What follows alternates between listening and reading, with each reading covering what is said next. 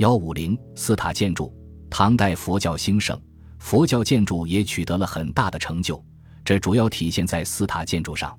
寺塔是指佛寺和佛塔，其中佛寺是供养佛像、传播教义、居止住僧众的地方。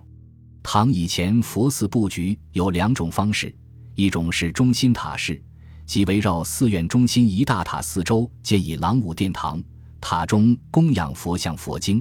僧徒沿袭印度礼俗，绕塔礼拜，以示尊崇。另一种是不建中心塔，而以佛殿、讲堂等建筑为主，与一般官署、住宅的院落式组合差不多。唐代佛教已完成了中国化的进程，佛教更加世俗化，所以寺院建筑也以后者为主。唐都长安和陪都洛阳集中了当时主要的佛寺建筑。据《唐为数两经新》记载。仅长安城内就有僧尼寺九十余所，有的佛寺很大，几乎占到一方之地，殿宇达到四千一百三十间。唐代一般寺院大都采取具有中轴线的严整组群构图，院落由回廊围成，前扩正中设大门，唐时称中三门。四角阔顶耸起角楼，形式有方形、矩形、圆形、六角、八角不等。角楼放置钟和经卷，中轴线上有一至三座大殿，大殿有单层的，也有楼阁式的。大殿两边建筑配殿，配殿小于正殿，多为单层，也有楼阁式的，不过以两层为止。佛说净土世界有七宝池，八功德水，所以寺院常有很大的水池，池中对称加一些低平台，台上会佛说法和歌舞场面。各台以小桥相连，各台又有小桥与各殿相连，也有表演歌舞音乐的平台。整个寺院殿楼交错，布局得体。寺院中还种植树木花草，显得优美壮观。现存唐代佛殿只有两座，即在山西省五台县境内的南禅寺大殿和佛光寺大殿。虽然只是一些单体的中小型殿堂。不能反映唐代组合的寺院风貌，但仍有着很重要的文物价值。南禅寺位于山西五台县李家庄，现存殿宇除大殿外都是明清建筑。大殿梁底有题记，曰：“大唐建中三年，因旧名重建。”建中为唐德宗的年号，建中三年为公元七百八十二年，距今已有一千二百余年了，是国内现存最早的木构殿宇。大殿开间，进深均三间，近于方形，单檐九级顶。殿内无柱，使用通长大梁，斗拱不用昂，只出两跳花拱，整个结构极为简洁。屋顶平缓，殿内中部为佛坛，坛高七十厘米，坛上置满佛像。这为当时殿内布置的一般形式。佛光寺位于五台山台外窦村的山腰。依地形坐东向西，这在佛寺中是少见的，因为一般佛寺是坐北向南的。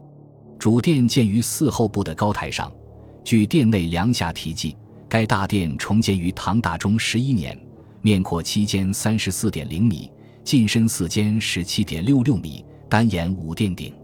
全殿有内外两圈柱网，柱高度相同，柱上层叠多层木方，构成内外两槽。两槽之间用斗拱和梁方结合，构成结构整体。槽的上面隔着天花板，再架屋顶结构的梁、檩、船，称为草架。这种双层梁架体系，在宋营造法式中称为殿阁结构，至是在初唐已形成。佛光寺大殿是现存最早的一个实例。佛光寺大殿斗拱已出四条，高度等于柱高的一半。柱高与开间的比例略近方形，屋顶坡度平缓，屋脊用叠瓦形式，两端螭尾遒劲有力，体现了唐代建筑浑厚庄重的风格。殿内还保存了一组唐代塑像和唐宋壁画，连同建筑本身及墨迹题字，堪称一殿四绝。据石载和敦煌壁画所示，佛光寺大殿原高九十五尺，合金二十八点五米。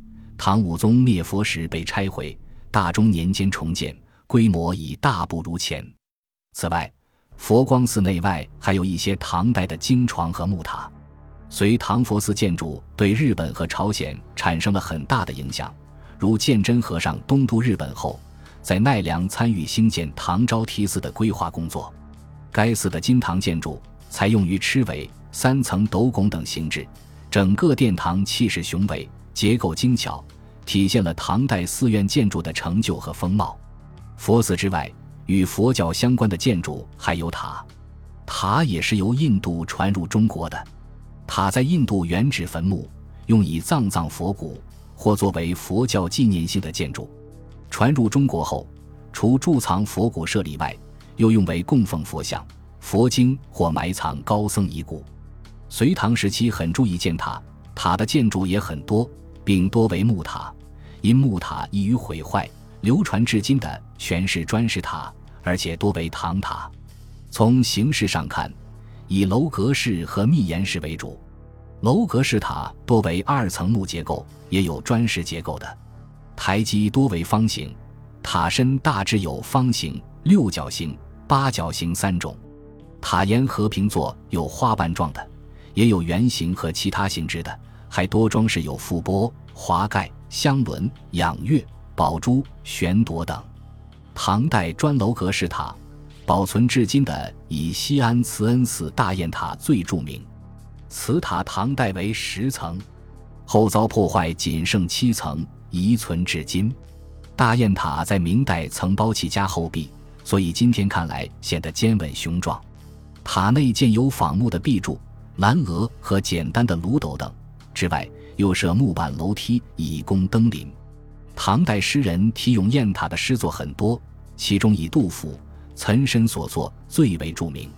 岑参的诗曰：“塔势如涌出，孤高耸天宫。下窥指高鸟，俯听闻惊风。”第一层塔壁有唐初著名书法家褚遂良书写的碑文，是书法中的珍品。此外，唐长安香积寺善导塔也是比较著名的砖石楼阁式塔，方形圆塔共十三层，现残存十层。其中也有仿木砌出的柱线，不过此塔从形制上看，已介于楼阁式塔和密檐塔之间。唐代砖石楼阁式塔只是大体木木构建，讲究神似，不刻意追求细节逼真，显得简洁无华，反映了唐人豪放的审美趣味。密檐式塔，我国现存最早的是河南登封北魏嵩岳寺塔，隋唐密檐式塔是从它发展而来的。隋代密檐石塔现已无存，唐代密檐石塔留存至今的较多。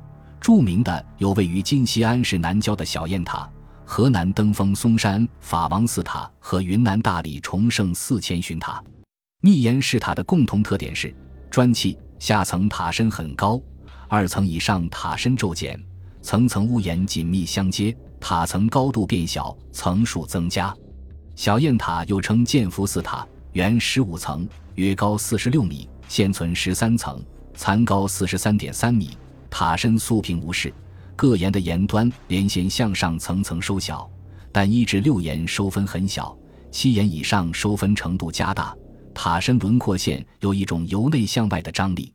法王寺塔十五层，总高四十余米，塔身上部收小明显，轮廓线中部微微膨出，整体略作缩形，基台极低。底层特高，犹如从平地涌出，十分挺拔俊秀。千寻塔建于南诏国时期，东临洱海，西覆点苍山，基台宽大，塔身高瘦，显得劲力挺拔。宋代在千寻塔之西，又建南北对称二塔，三塔峙立，增添了大理的秀丽景色。唐代亭式塔建造也非常普遍，多为高僧木塔，并多为木结构。但现存全为砖石建造的亭式塔多单层，塔身大致像一个亭子，下有台座，上有塔刹装饰，并多有仿木倾向和采用华丽的浮雕。塔一般实用性不强，仅可供灯灵活观赏。但从建塔的本意来看，主要是为了祈福或为显示本地方的骄傲而建立的。因此，各地为了建塔，往往不惜花费巨资。这就为建塔提供了充足的物质条件，使匠师可以充分展现自己的才华。这不仅使塔的建造追求精巧华丽、伟岸挺拔，而且也追求造型多样。如见于唐代位于今山东历城县的九鼎塔即非常奇特，其塔身由简单的方线划分为上下两段，塔顶耸立九座小塔，各小塔又都有莲花半座。隋唐时期还建有中央一大塔，似于各一小塔的金刚宝座塔，还有的亭式塔上建巨大塔尖，塔尖表面是许多花瓣，瓣上立小塔，尖顶有一较大的华塔，其造型想象也是很奇特的。当时还建有与印度建筑风格接近的苏堵波式塔，现仅存的一座在山西五台山佛光寺后为致远和尚木塔。此外，唐代还开始了石床和石灯的建造，石床具体样式较多，一般以撞身和华盖为其主体，并雕以垂蔓、花叶、宝珠等。唐代风格较为质朴，以后则华靡。南宋以后渐趋消失。石灯是在石座顶上立中空石亭，亭内可置灯，以石亭象征佛国的天宫楼阁，置灯以为佛光普照，光明永备。佛灯为寺院点缀建筑小品，唐代石灯现存两座，分别在山西长子县法兴禅寺和黑龙江宁安县远渤海国上京兴隆寺。本集播放完毕，感谢您的收听，喜欢请订阅加关注，主页有更多精彩内容。